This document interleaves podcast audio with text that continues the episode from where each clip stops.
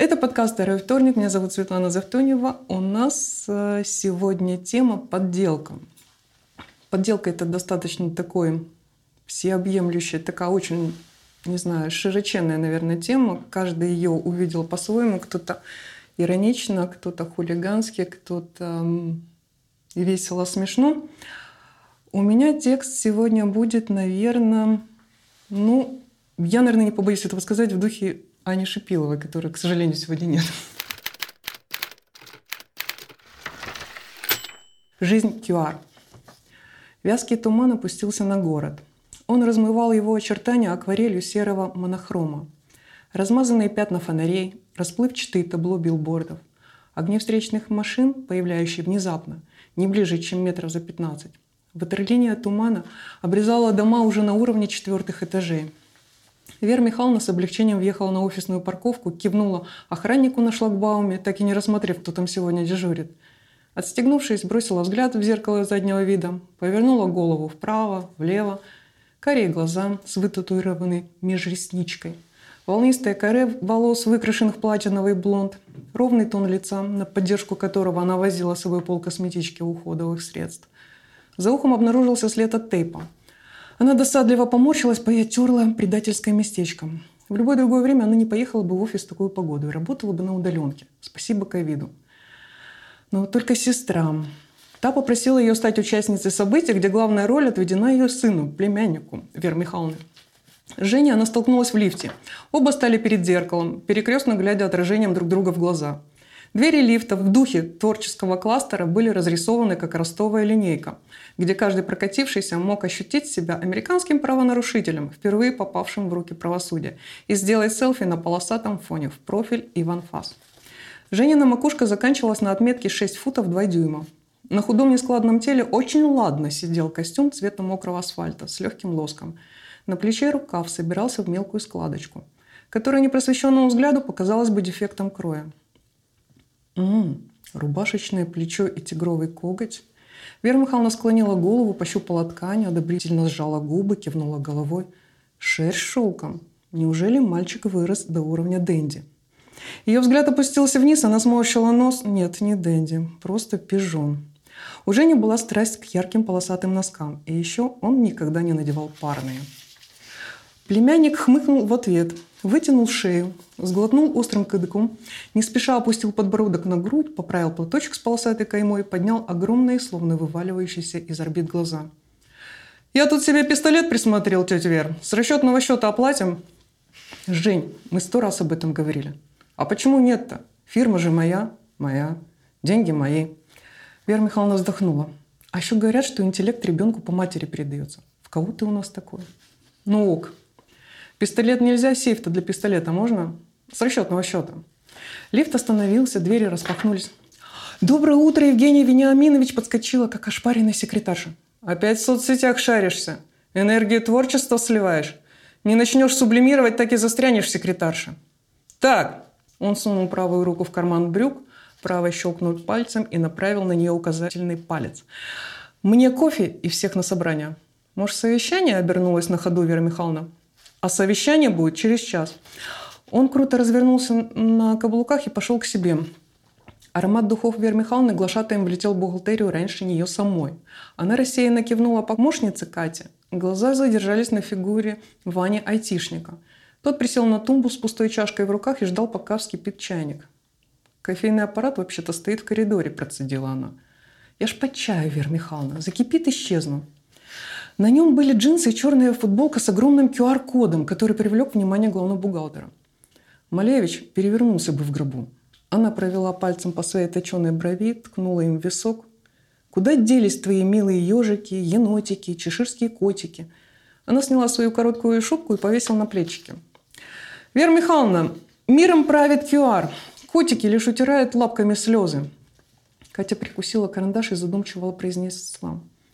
А есть в этом коде что-то далматинское, правда? Вань, код читается? Она взяла телефон в руки. Ой, у меня зарядка сдохла. Секретарша влетела в бухгалтерию. Вы что почту не читаете? На собрание все. Полетели. И мы? Катя вопросительно двинула брови. Вера Михайловна пожала плечами, тронула кресло за спинку и покатила его в сторону переговорки. «Садитесь покатаю», – предложил Ваня Вере Михайловне. Она улыбнулась и неожиданно для себя согласилась. Колеса мягко покатились по гладкому коридору в стеклянную переговорку. Евгений Вениаминович сидел на стуле, широко расставив ноги и опершись локтями о колени. Вся креативная команда в лиловых креслах-грушах живописно развалилась вокруг шефа. Головы почти лежали на полу. Ноги на шпильках торчали из узких юбок жесткого дресс-кода. Под мужскими джинсами открывались волосатые лодыжки. Вера Михайловна была единственной, кому позволено сидеть в рабочем кресле у панорамного окна. Итак, у меня две новости. Плохая и хорошая. Начну с хорошей. Новый проект, сроки как всегда, вчера. И поэтому у нас, он потер ладони, иезуитски оскалился, режим сублимации, с чем вас и поздравляю. Услышав вздохи и стоны, он наклонился еще ниже и, переводя жесткий взгляд круглых, как блюдца, глаза от одного подчиненного к другому, по-змеиному прошипел. Для новеньких и тех, кто с первого раза не понял – Никакого секса в ближайшие три дня. Дисциплину мне покажет ваш KPI. Он откинулся на спинку, закинул ногу на колено в виде четверки, поднял подбородок и взглядом сверху вылавливал выражение сотрудников. «Ну что приуныли-то? Работа она, к деньгам!» Несколько раз провел он большим пальцем по остальным пальцам, словно пересчитывая купюры. Потом хлопнулся ладонями по коленями. «Сдадим и отпразднуем, тем более есть повод». Цыкнул он с сожалением. «На этот раз новость плохая, я женюсь». И так как график у нас плотный, значит свадьба как только так сразу. Поэтому на все про все три дня. Вера Михайловна закатила глаза и глянула в окно, за которым, впрочем, ничего не было видно. Туман не рассеялся. Опять у Женьки не паспорт, а командировочное удостоверение. Выбыл, прибыл, женился и развелся. Взметнулась рука секретарши откуда-то из середины свалки груш. Женя поднял бровь. И? Евгений Вениаминович, а как же локдаун? Рестораны не работают, а если бы и работали, мы все равно без QR-кодов. Есть места, где люди так же, как и мы, любят деньги. С QR-кодами не понял, что за проблема. А мы себя в подопытные кролики не записывали, почти хором проскандировали подчиненные. Решите это без меня. Шеф встал, направился к выходу. В дверях остановился, обернулся. И чтобы на свадьбе все как один. Пальцы секретарши лихорадочно летали по планшету, вдруг остановились, она издала довольно. «М-м-м!» И громко объявила. «Коллеги, цена вопроса всего 8 косарей. Бросайте мне на карту и заполняйте анкетку, которую я бросила в общий чатик». Вера Михайловна повернулась к окну, нажала на телефоне кнопку окончания записи и отправила файл сестре. Развернувшись обратно, она нашла глазами Ваню, показала на свое кресло. «Отвези на место, пожалуйста». Сестра мгновенно перезвонила. Верунчик, с меня Хеннесси и тортик. И все, Маш, мне пришлось по туману пилить в офис. Знаешь, сколько аварий на дороге? Не сердись, теперь я точно знаю, что он не откажется.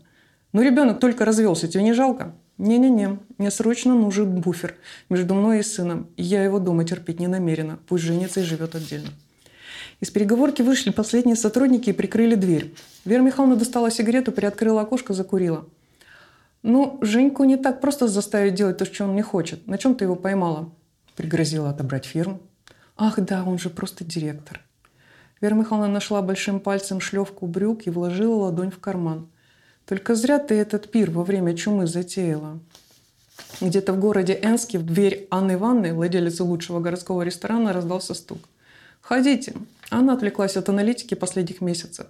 Результат не радовал. Сплошной минус. Шел второй год ковида. Она грустно вздохнула и взглянула на свою главную повариху.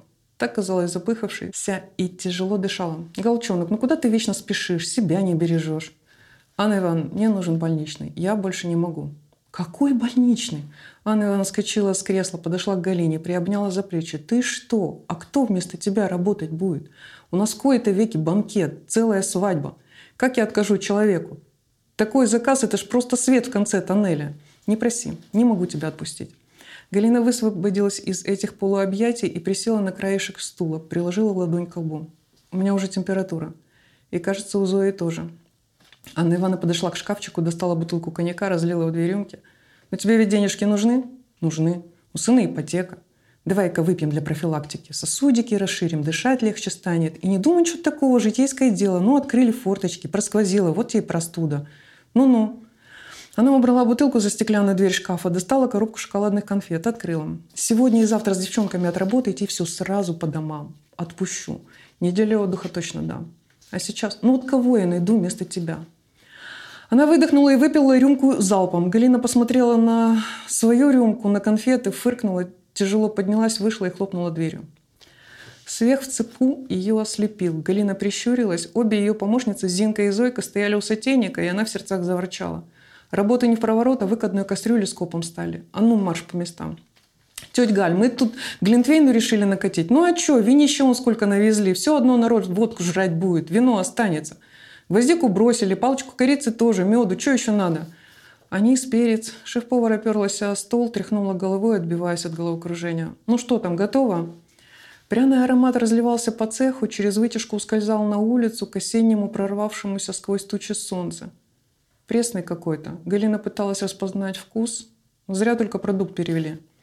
Точно пресный, поддакнула Зинка. Наверное, специи выдохлись. Похоже, не в специях дело. Зоя поднесла бокал к носу, расширила ноздри. Тетя Галь, как готовить-то будем? По спецкартам и нормам, а как? Огрызнулась Галина. Перевязала вязкие фартука потуже, поправила на потном лбу колпак. Или тебе деньги не нужны? От ресторана отъехал микроавтобус с надписью «Ошаруем вас и ваш праздник». Оставив над входом гирлянду в виде сердца из белых и золотых шаров, перед ступеньками, как огромный чупа-чуп, стояли конструкции из тех же шаров. Легкий ветер играл чупа-чупсами, склоняя их то влево к Бентли с новыми номерами и мимикрирующий своей покраской под скромный каршеринг, то вправо к менее пафосным Ауди, Мерседесам и Ниссанам. Нарядные сотрудники по одному подходили к двери.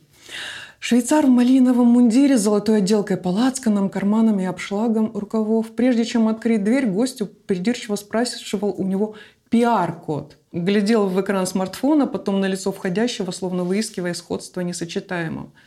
«Вера Михайловна, там пиар-код спрашивают. У вас есть?» – поинтересовался Вань. «У меня, Ваня, есть все», – поддержала шутку главбух. «И пиар, и QR». «Восемь косарей жалко». У меня настоящий. Привыкла за 20 лет от гриппа прививаться. Одним уколом больше, одним меньше, пожала она плечами. У служебного выхода ресторана старенький опель кадет с открытыми дверцами ждал пассажиров. Зинка прыгнула за руль, оглянулась назад. Галина без сил откинулась на сиденье. Зойка положила ладонь на ладонь шеф-повара. Ну, у тебя не в стиле, а не шипело, у тебя противоположное совсем. Да? Ну, мне... Да, патриотично так, понимаешь, пропаганда, там все а, прививайтесь. Нет, это не пропаганда, это просто... Ну, это вообще страшная история, которую мне сейчас вот рассказали, что очень кусочек, что три повара, которые заставили отрабатывать, эм, из трех поваров, которых заставили отрабатывать свадьбу, два ушли. Я вот только хотела сказать, я все время ждала, что, они умрет, что она умрет. Вот а, у меня было ощущение, да, что она умрет. Офигеть. Вот у меня было ощущение, это, я ждала. И, и, и меня это просто настолько потрясла эта история. Вот, и я не знаю, я понимаю, что люди женятся, я понимаю, что ну, ковид это никак не повод для того, чтобы это не делать, но... Но это еще они же готовят, они же сколько людей заразили пока. И да, самое интересное, что вот я тоже пыталась, говорю, есть какая-то информация, что с людьми? С гостями на свадьбе, говорит, нет, инфор... этой информации нет. Ну, вряд ли прям вот так происходит заражение через еду, но в любом случае то, что друг друга они заразили. А почему ты это не показала прям в рассказе? О том, о чем? Ну, что они умирают. Ну, он еще бы затянулся, не знаю, на неделю, потому что после этого, мне кажется, это и так весь все лимиты. Не, на самом деле мне показалось как раз, что э, есть вот какие-то куски, которые я вот ну, не очень поняла, не, поняла, не очень поняла, зачем. То есть вот а, изначально начинается все с героини, там вот с угу. этой, да, и у нее, ну, понятно, у нее там отношения с сестрой. Я, например, не поняла, где эта сестра, почему она там взяла племянника, то есть где... И потом вдруг, когда ты сказал городе Энске, я не сразу даже сопоставила, что это вот речь идет о том, о том же городе, где этот парень празднует свадьбу. Или они куда-то уехали? Они уехали, они уехали. Уехали из своего города, уехали в другой праздновать эту свадьбу. А, ну... Там, где нет локдауна, где с локдауном можно договориться. Ага. Слушай, я здесь увидела столкновение каких-то двух реальностей, да, то есть людей обеспеченных, богатых, которые за деньги покупают QR-коды, да, и людей, да которые вынуждены болеющими отрабатывать для того, чтобы... А э, какие там, богатые? А, а, ипотеку себе... Ну, они покупают себе QR-коды ну, за 8 тысяч. Да, но только это они не богатые, они просто сотрудники. Не, ну, которые... в принципе, да, то есть... Ну, в любом, в любом случае, эти люди более обеспечены. Нет, все равно людей. эти люди более обеспечены, да, да. чем те, которые... То есть двух, двое разных людей. Одни болеющие для того, чтобы закрыть ипотеку, там, да, там, и практически, можно сказать, могут умереть, да, и работают, а другие, которые а, покупают QR-коды ради развлечения и ради какого-то ну, я вот Алену здесь сейчас поддержу, потому что я не совсем поняла, ну, да, к чему была вообще вся нача... все на... начало, начало истории. Здесь, да, поддержу, потому тоже. что нам описывали эту Веру Михайловну, Веру, да, да, да, Веру да, Михайловну, бухгалтера что она фильме. просто сначала казалось, что это ее история, да. она прям так детально, детально мы за ней следим, следим, а потом раз ее вырывают у нас. Потом история про взаимоотношения ее с сестрой и разговор про а, отбирание фирмы. Я не совсем поняла, что то, кто у кого отбирает, да, вот и зачем вот этот диалог. И потом резко после этого диалога они едут отмечать свадьбу. Ну и как-то вот, как будто непонятно, а зачем нам вот была вся вот та предыдущая информация, а, чтобы потом узнать про поваров. Потому что, по сути, в финале мы делаем акцент только на этих людей. Единственное, о чем я думала, блин, они болеют, они заразят, это вообще как бы, ну, ужасно. То есть, ну, деньги не решают в таких ситуациях ничего. Ну, то есть не должны да. решать. Опять же, вот видишь, не, не совсем считалось. Я начинаю рассказ с того, что туман. Да, мне кажется, вообще вся эта ситуация вот с нашим комедом – это большой-большой туман. Да, вот э, есть информации вот, ну, толковой нет, потому что есть приверженцы одной позиции, ну, два лагеря, да, вот за и против. Ну, это нормально, потому что это, миру, да, миру да. непонятно, что сделать. Это новое для мира, это, для всех. Да, да, да, да. это бы, пони... ну, вот. И каждый пытается жить, в принципе, так, как он э, ну, жил до этого, да, в принципе. Ну, если свадьба, то свадьба. Мать тут, ну, вполне понятно, да, она не может ужиться, наверное, со своим сыном, она хочет все-таки, чтобы он женился и жил в другом месте, да, потому То есть что это мать устраивает ему свадьбу? Мать устраивает. Ну да, она же сказала, да. Там, что она женила и она хочет его женить. От, отниму. Да, или отнимет фирму, или он женится, потому что, ну, она, не, она с ним не уживается, ей нужен буфер между ней и сыном. Я, наверное, соглашусь, здесь с девочками есть несколько каких-то смешанных историй, которые как бы не очень вяжутся с, как-то с финалом. Да? То есть если просто показать жизнь, что жизнь есть такая, есть какая-то работа в офисе, есть свадьбы, есть, э, Нет, есть при этом умирающие люди. То есть нет, история на контрастах, она вся зацик. Просто вот действительно вот про героинь, вот особенно, правда, кажется, что это Вера Михайловна должна да, быть главной героиней, героиней да. с которой, то есть я все ждала, что там у нее будет с кем-то э, какие-то отношения ну, да. или что-то еще такое, или, или она там станет... То есть сначала мне казалось, что это вообще ее фирма. Потом оказалось, что она там главный бухгалтер, видимо, она все-таки под сестрой работает. То есть Мэс какой-то у меня в голове так вот и остался. Вот. А э, уже понятно, что только к концу стало, что для меня вообще, что это вот та самая свадьба. Деталей много, классно, ты вкусно пишешь все, просто вот ну, если, Здесь если, да, если да? акцент, вот все-таки я бы тоже бы на вторую часть вот сделала бы на акцент на то, что тем более, если эта история реаль... основана на реальных событиях, мне кажется, что это просто ну, или, или этот финал, или эти повара, они должны как-то повлиять на эту свадьбу. То есть зачем мы соединим? Ну, или это действительно какой-то кусок очень большой истории, не знаю, сериала, романа. И вот мы посмотрели сейчас такую серединку, и у нас там тут большая история про эту фирму, и там, наверное, что-то супер много классных историй, много персонажей. А здесь история этого ресторана. И вот они, а, а мы поймали этот кусок, где они соединились. А если это рассказ, вот все, вот только этот текст, то тогда это, вот, это, вот эти повара, они должны как-то повлиять на свадьбу. Я не знаю, жених умирает, мать хотела женить сына, он умирает. Мать хотела получить фирму, она умирает. Ну, то есть ну, какая-то связь какая-то, связь. Да. Если это один вот рассказ, вот и больше ничего. Если это, ну, вот фрагмент, как у тебя, например, было в прошлый раз, то тогда наверное, просто нам интересно, что будет дальше, и хочется продолжать. А если это финал, то как будто вот чего-то не, не произошло. Хватает, ну... То есть классные ситуации, да, у него все очень живые, все это прям представляется, такой сериал или фильм. Ну, связи, да, немножко связь как-то отсутствует ну, между ними. Правильно, да. Э, этому рассказу не хватило воздуха, ну, естественно, да, ему его дописывать. С вами был подкаст «Второй вторник». Подписывайтесь на подкаст, ставьте лайки, комментируйте. Мы всегда очень рады обратной связи. Это мотивирует нас писать и готовиться к новым выпускам. Сегодня в студии со мной были Настя Соколова, Алена Гмызина, Юлия Рен и Оля Буданова. Всем спасибо. Yeah. Ура! Ура!